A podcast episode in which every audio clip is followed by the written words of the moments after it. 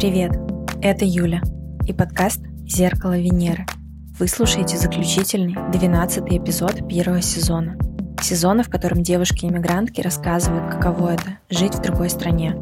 Мы обсуждаем отношения и брак, быт, работу, феминизм, культурные особенности и многое другое. Завершаем сезон гостей из Южной Африки. Гид и фотограф Настя обожает место, в котором живет.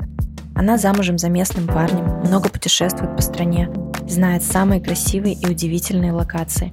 Ссылка на ее блог будет в описании к выпуску. Обязательно берите его на заметку, если соберетесь в ЮАР. Приятного вам прослушивания. Настя, привет! Привет! А, расскажи, пожалуйста, свою историю. Откуда ты, как давно и как ты переехала в Южную Африку? У меня часто впечатление, что я, наверное, жила здесь всю свою жизнь, но, к сожалению, это не так. Я здесь не так давно, всего лишь 4 года. Стала, конечно же, в ЮАР приезжать гораздо-гораздо раньше того, но а, все-таки именно переезд состоялся 4 года назад. Сама я из Украины, когда-то жила в маленьком городке под именем Кривой Рог, позже переехала в Киев, поэтому с того момента, когда я уехала в Киев 16 лет, будучи еще почти совсем ребенком, жила одна, не было уже не страшно ничего. И вот как-то так меня занесла жизнь на другой континент, 15 тысяч километров от э, Киева, и теперь я живу в Кейптауне, в ЮАР. А это было такое спонтанное спонтанное решение или обдуманное? Ты туда переехала по работе? Это было очень длительное решение.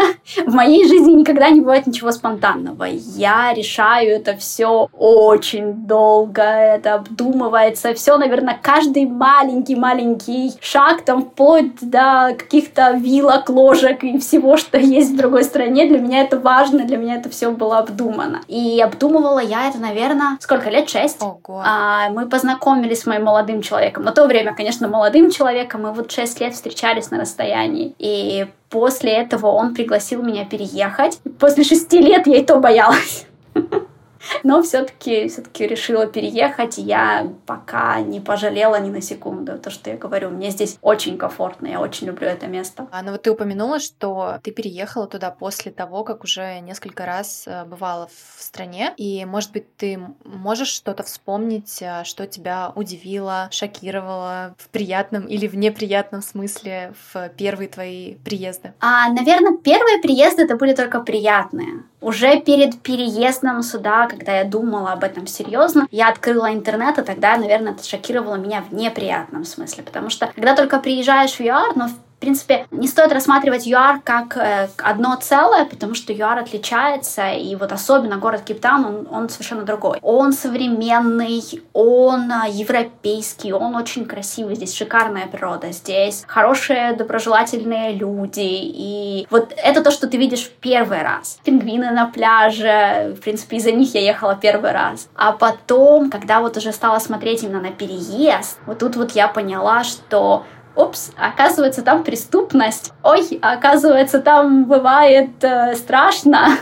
Ой, оказывается, люди некоторые, я как стала э, читать на форумах, что кто-то живет за двойными заборами. Сначала открываются у них а, одни ворота, потом они въезжают, закрываются эти ворота, открываются другие ворота. Я думаю, ничего себе, это я еду туда, где люди живут за двумя воротами, но я вроде бы была там. Я вроде бы оставалась здесь как бы на длительный срок, но я этого ничего не видела. А тут, оказывается, так страшно страшно. И вот тогда и мне, наверное, самой стало страшно. Но все-таки, не знаю, то ли а, муж победил, который был крайне настойчив, то ли пингвины, но я решила переехать.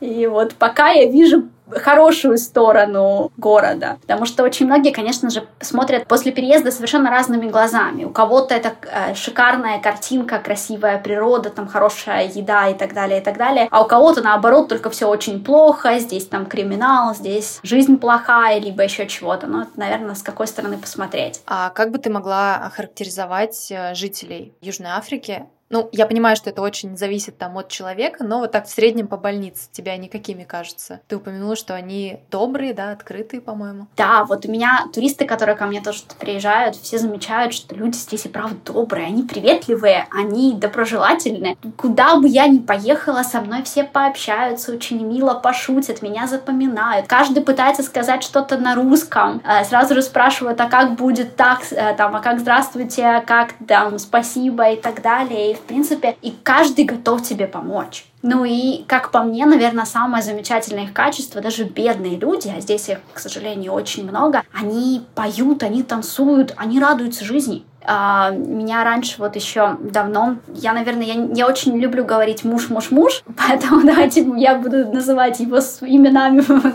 таким, какой он есть. Райан, мой муж, он еще раньше, когда вот он приезжал в Киев, он мне говорит, а почему люди так все а, стоят и смотрят только в одну точку, никто не улыбается в метро, что происходит? Поэтому здесь совершенно по-другому. Люди улыбаются, и даже, даже бедные, которым по факту особо бывает нечем улыбаться, ни денег, и, и жизнь у них тяжелая. Но они радуются, они улыбаются, и даже во время протестов они танцуют. Слушай, я вот во время подготовки к интервью прочитала такой странный факт, что в ЮАР очень многие люди имеют русские имена. Это правда? Было бы очень интересно, я такого не слышала.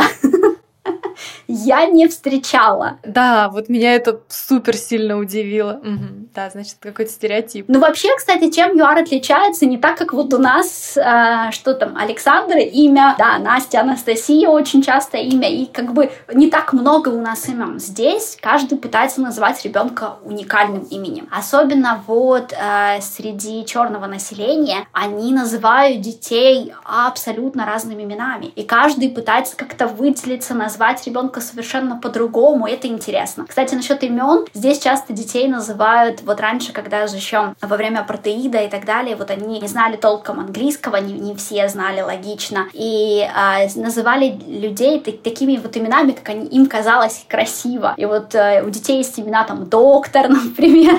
Поэтому если этот доктор получает звание доктора, он будет доктор доктора. Поэтому вот это прикольно. Блин, классно. Да, вот ты, кстати, упомянула, да, вот эти странные имена. А, я просто была в Африке год назад. Я ездила в Танзанию, когда это еще не было мейнстримом.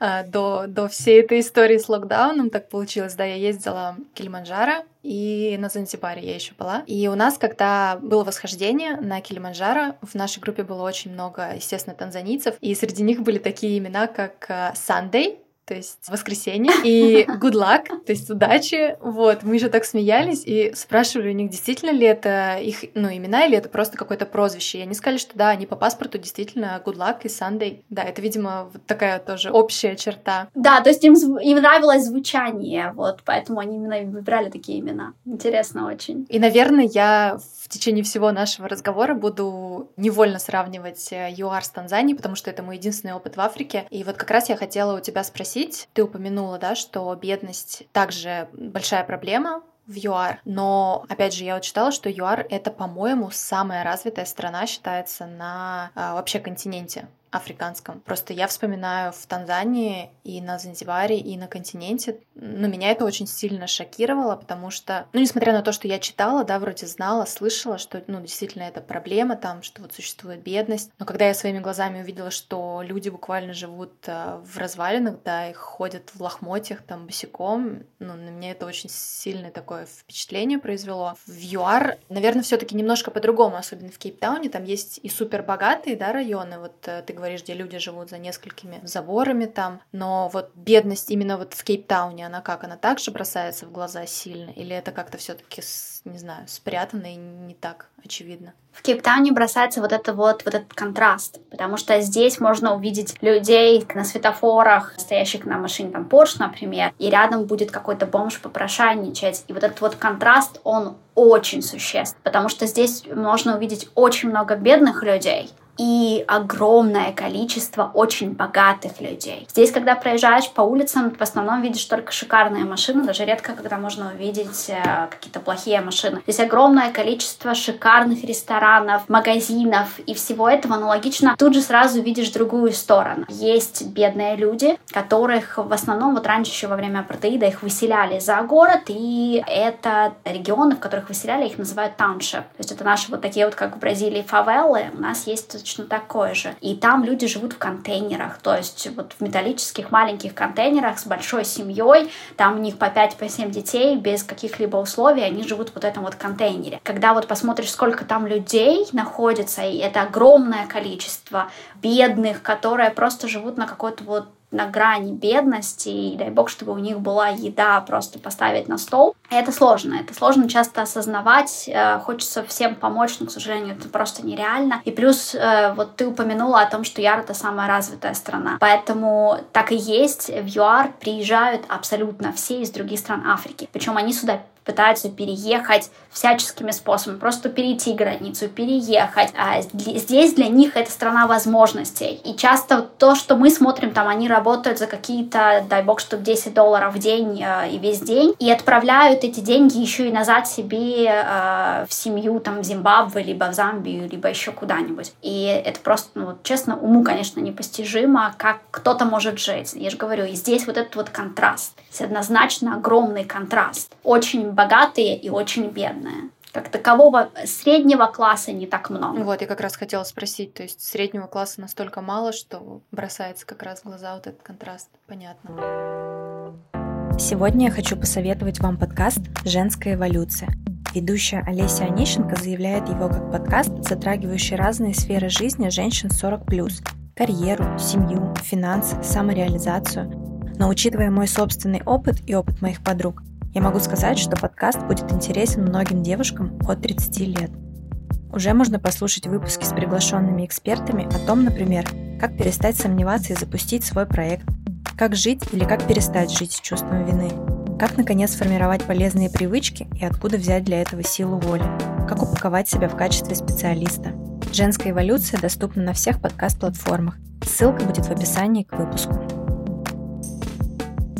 Можешь что-то рассказать э, о феминизме? Сначала мне этот вопрос показался глупым, потому что, ну, наверное, в такой стране есть, э, так скажем, более серьезные проблемы, да, та же бедность, э, вот. Но, наверное, все-таки в каком-то виде этот вопрос поднимается. Как ты думаешь? Однозначно поднимается. У нас есть э, в горосполкоме целый отдел, который занимается равноправием. То есть и он занимается не только расовым равноправием, поскольку, ну да, ты, наверное, понимаешь, что поскольку у нас здесь и цветные, и черные, и белые, это очень важно заниматься равноправием э, в расовом равноправии. Но, конечно же, равноправие должно быть и среди мужчин и женщин. И вот э, поскольку в ЮАР очень сильная безработица, они поднимали вопрос по поводу того, что огромное количество работ, которые по факту не могут использовать женщины. То есть они не могут устроиться на эту работу, они не могут ничего сделать, и их список работ просто э, сужается и сужается каждый день. Поэтому женщины здесь борются за права. Кстати, здесь наш 8 э, марта, да, вот женский день, который у нас 8 марта, здесь они празднуют его, по-моему, 12 августа. Женщины весь день выходят на протесты, протестуют протестуют по поводу феминизма и равноправия. И недавно они, кстати, смогли все-таки добиться того, что сейчас женщины берут на абсолютно на любую работу. То есть строитель дорог, да, какая-то там сложная физическая работа, берут женщин в том числе. То есть женщины, в принципе, сейчас устраиваются абсолютно на любую работу. И ну, это важно, и этот вопрос однозначно поднимается регулярно. И за этим следят. Опять же, здесь существуют определенные социальные квоты на работу, поскольку раньше ущемляли права женщин, особенно если там э, расовые и э, женские права. Поэтому сейчас, если открывается позиция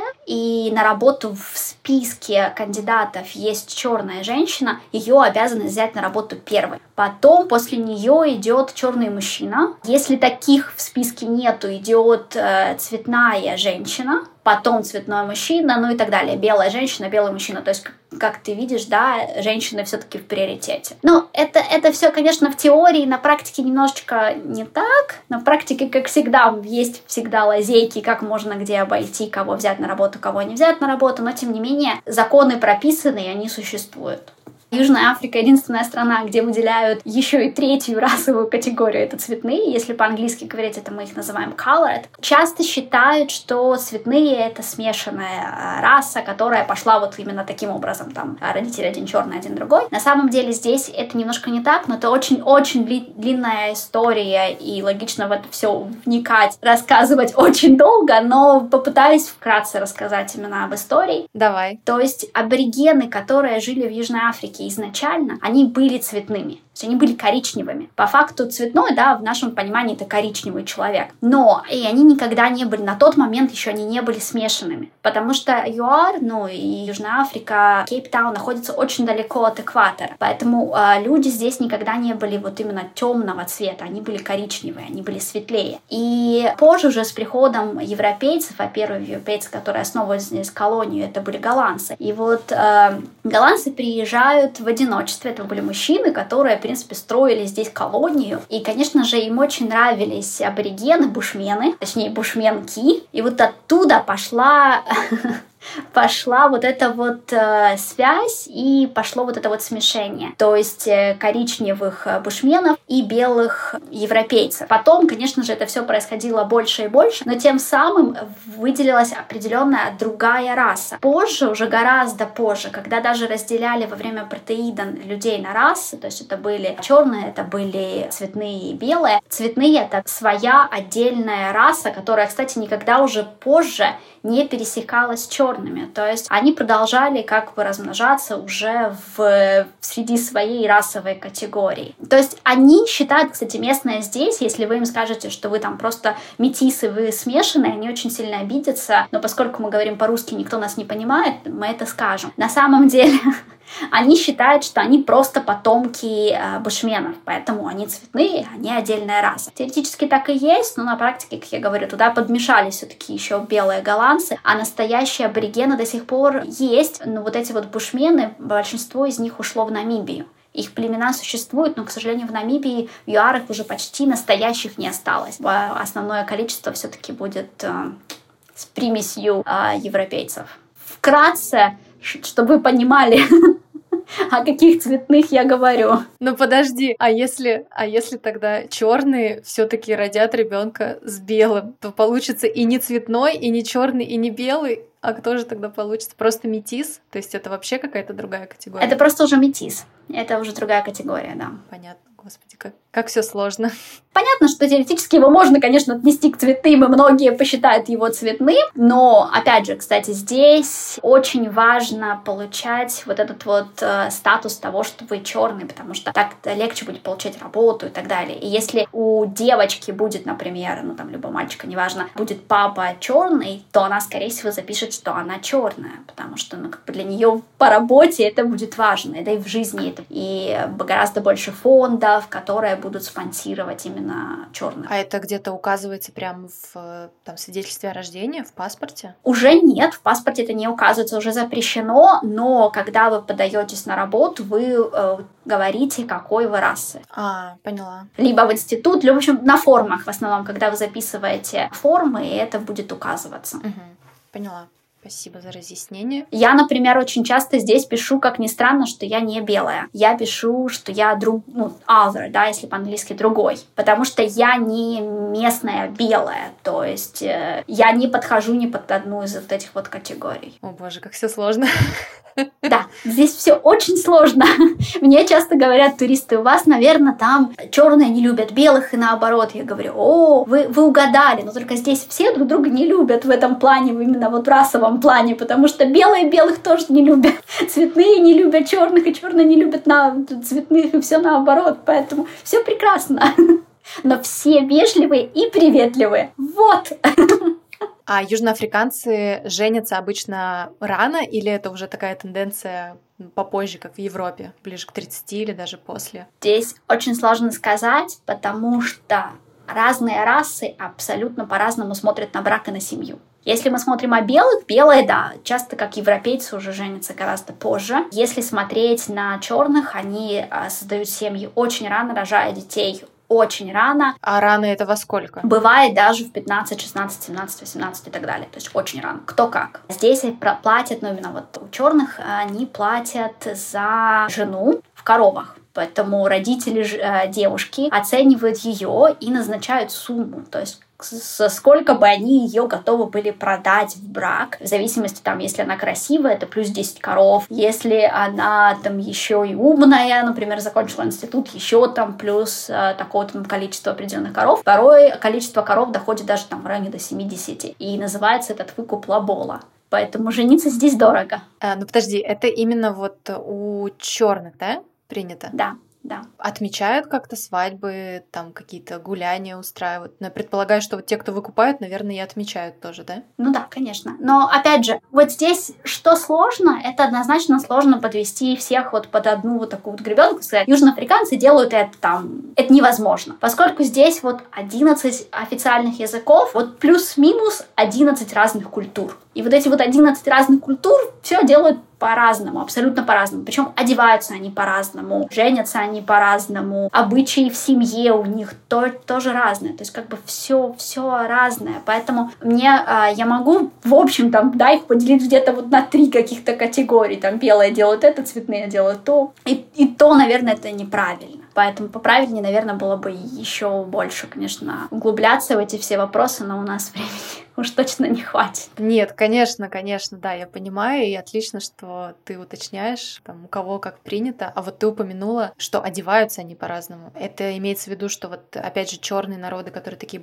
более традиционные, они до сих пор носят традиционные наряды, или ты что-то другое имела в виду? А, да, традиционные наряды, конечно, существуют, но это не означает, что они их носят каждый день. Я имею в виду, что выбор на одежду падает совершенно по-разному. То есть черные в основном очень любят одеваться красочно. Причем женщины в большинстве случаев такие вот пышные, если это можно так сказать, и одевают они облегающие желтые платья либо это будет все вот очень блестящее, на высоких каблуках, с макияжем и совсем. В то время, когда, если, например, это оденется белая женщина, она чаще всего оденет обычные джинсы, какую-то обычную футболку и пойдет, и она одевается как можно проще и в большинстве случаев даже без макияжа. Цветные, которые, кстати, тоже не очень богатые, они предпочитают тратить все зарплаты на бренды. То есть они покупают бренды, которые здесь, ну там, да, например, Levi's, если по обуви там Nike и так далее, и так далее, в плане которые... Я не скажу, что это супер дорогой бренд, да, то есть это логично там не Милан, но, но для них это дорого, то есть и они будут тратить последние деньги, чтобы купить вот эти вот бренды. Причем, если попробую там где-то найти подделку, они моментально заметят это.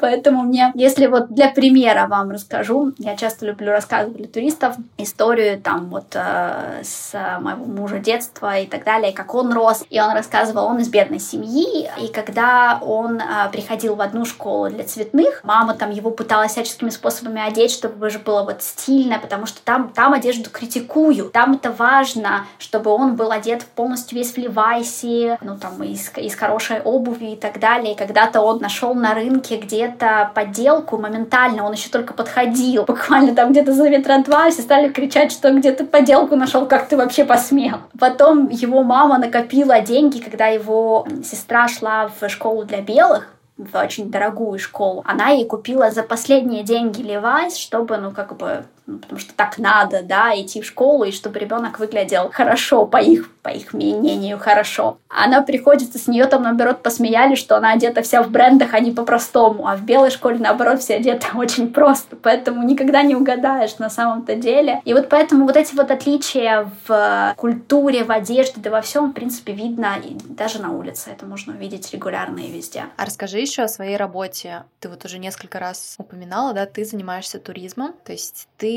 как гид работаешь, правильно? Да, именно так. Я, я гид. Не как гид, а я просто я гид. Я периодически работаю с э, частными клиентами, то есть мы объезжаем ЮАР э, на моей машине, и это буквально там 2-3, либо 4 человека. Периодически я работаю с большими группами, поэтому э, рассказы разные, и, я тогда меняюсь совершенно по-другому. Это все приходится преподносить информацию, конечно, спокойнее, когда вот именно с двумя-тремя людьми мы просто ходим, ездим на машине, и это все в спокойной атмосфере смотрим. Поэтому я люблю, конечно, знакомить моих туристов той вот Южной Африкой, которую вижу я, с какими-то нетуристическими местами, с какими-то спокойными районами. Ну, понятное дело, не, не обойтись и без, без мыса Доброй Надежды либо пингвинов, но все-таки хочется показать им вот именно, как живут люди здесь а, и как живу я. А сейчас, э, ну, ты уже полностью восстановила свою работу, да? То есть у вас э,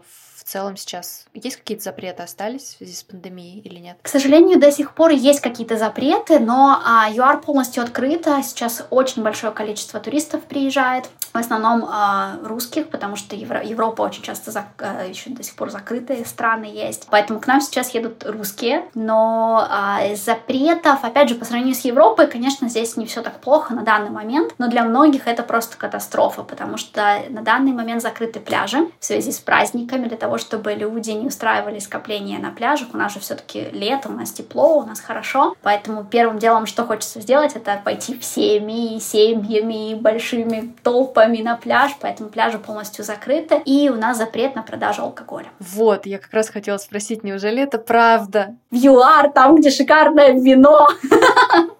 То есть полный запрет, да, нигде нельзя, ни в супермаркете, ни в каких-то вот алкогольных магазинах? Нет.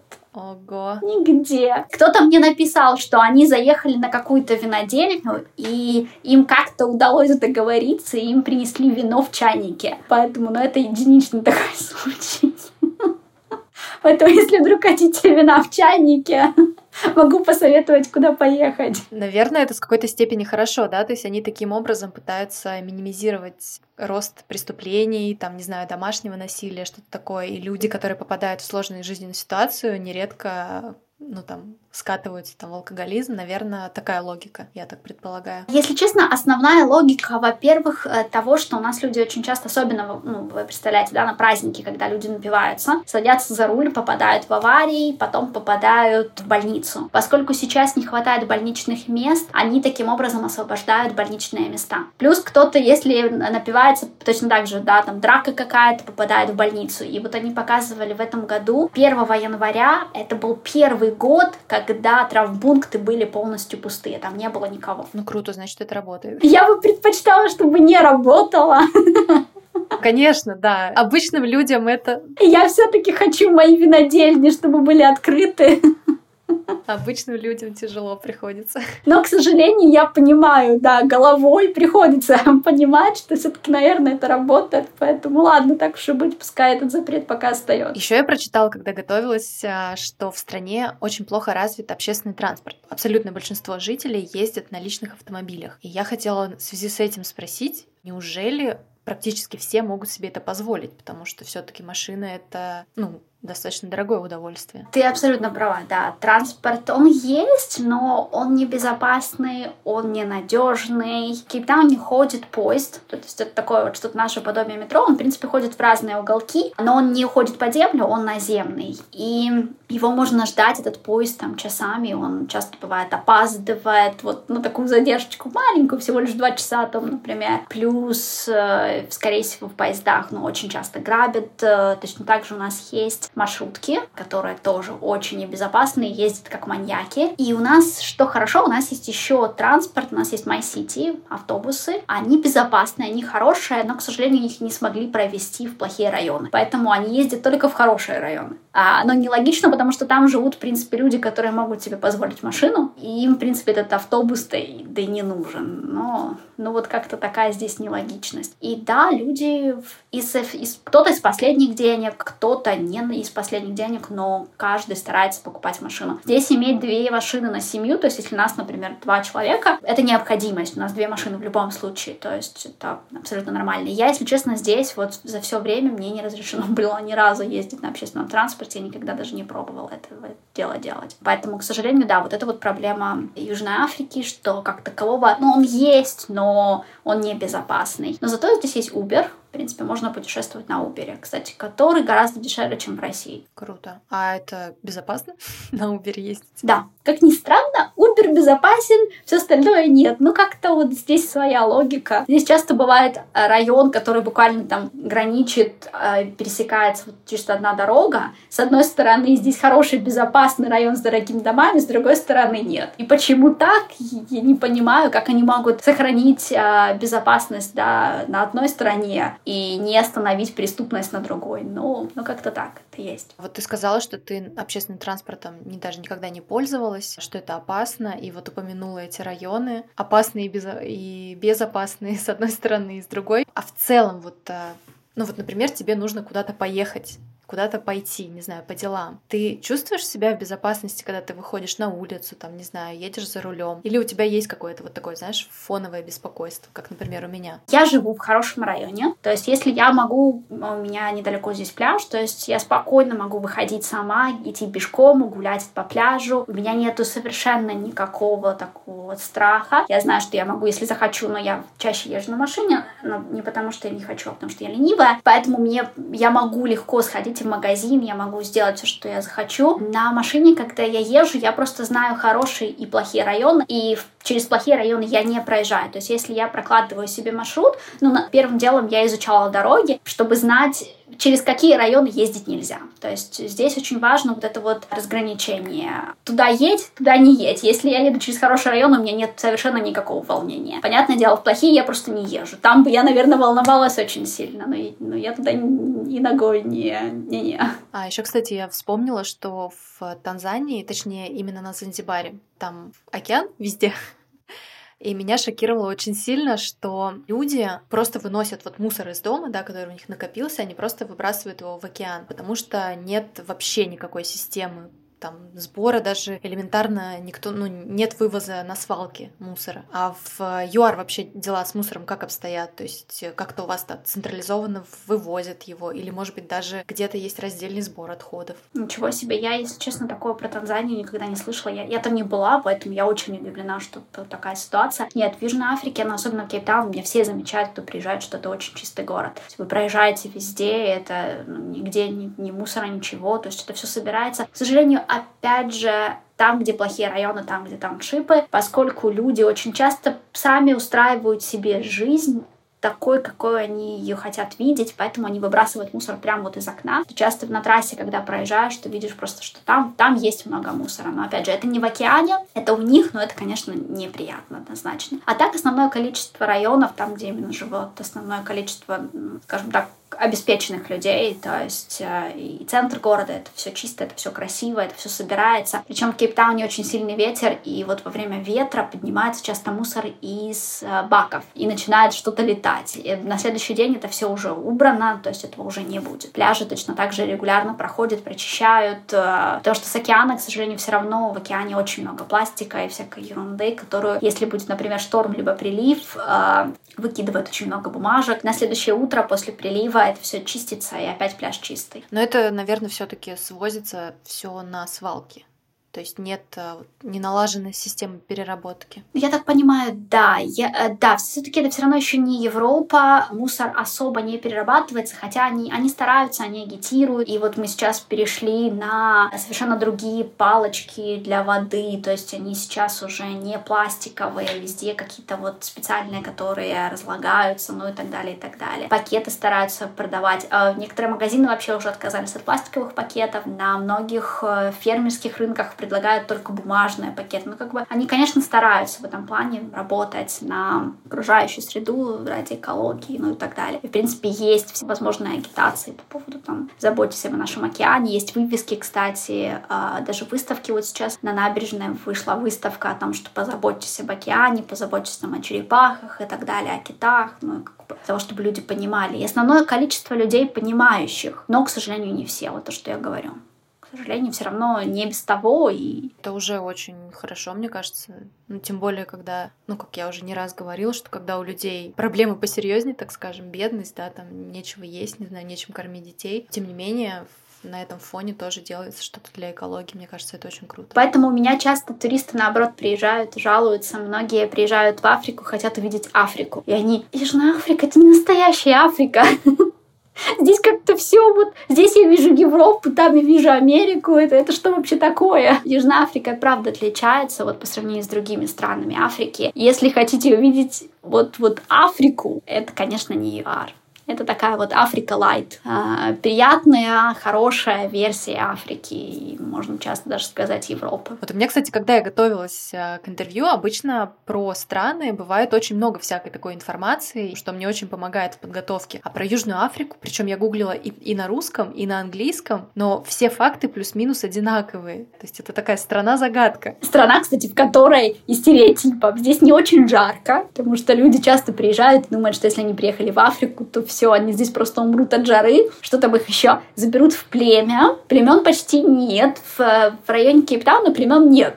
Поэтому, если вы хотите увидеть племя, это тоже не Кейптаун, не, не, в принципе, не западно-капская провинция. Здесь все зеленое. Опять же, что большая редкость, да, там для Африки, например. И это европейский красивый город с очень, в принципе, интересными людьми, ну и со мной в частности. Я такая скромная. Да, да, я обязательно оставлю ссылку на твой инстаграм. И я думаю, что сейчас действительно Африка пользуется большой популярностью у русских туристов. Может быть, кто-нибудь намылит лыжи к тебе. Да, было бы замечательно. И самое главное, вот чего мне хочется, и я писала у себя тоже в Инстаграме, о том, что мне хочется развеять стереотипы. Правда хочется. И, и я же говорю, там, это не племя, это лев не, не съест вас на улице, ну и так далее. А информации как таковой ее нет. Она, если есть, это только криминал, как здесь все опасно, вас здесь убьют, вы на улице не выйдете, вы не пройдете, хотя на самом деле совершенно не так. Выходите, гуляйте. И я знаю очень многих туристов, которые застряли здесь во время карантина, вот еще первого, и остались здесь жить, и они были просто в восторге, и ходили, гуляли, и точно так же писали везде, что вас здесь не убьют на улице, вы можете ходить, гулять, радоваться, и люди здесь и правда приветливые, здесь чисто, красиво. Спасибо. Спасибо тебе большое за рассказ. Было очень интересно. И думаю, что многим захотелось побывать в чудесном Кейптауне и Южной Африке. Спасибо большое. Спасибо, что пригласила меня. Мне, правда, было очень приятно пообщаться. Мы и насмеялись, и, и как-то так время быстро прошло. Я даже не ожидала, что что будет так быстро. Здорово. Я рада. Всем пока. Пока. Спасибо, что дослушали до конца. Надеюсь, вам понравился первый сезон подкаста. Я благодарю вас за интерес, за все ваши отзывы и оценки. Впереди у меня подготовка ко второму сезону, и скоро я расскажу, о чем он будет. Спойлер, не о девушках-иммигрантках. Чтобы оставаться в курсе новостей подкаста, присоединяйтесь к каналу в Телеграме, ссылка на который будет в описании к выпуску. Всем пока!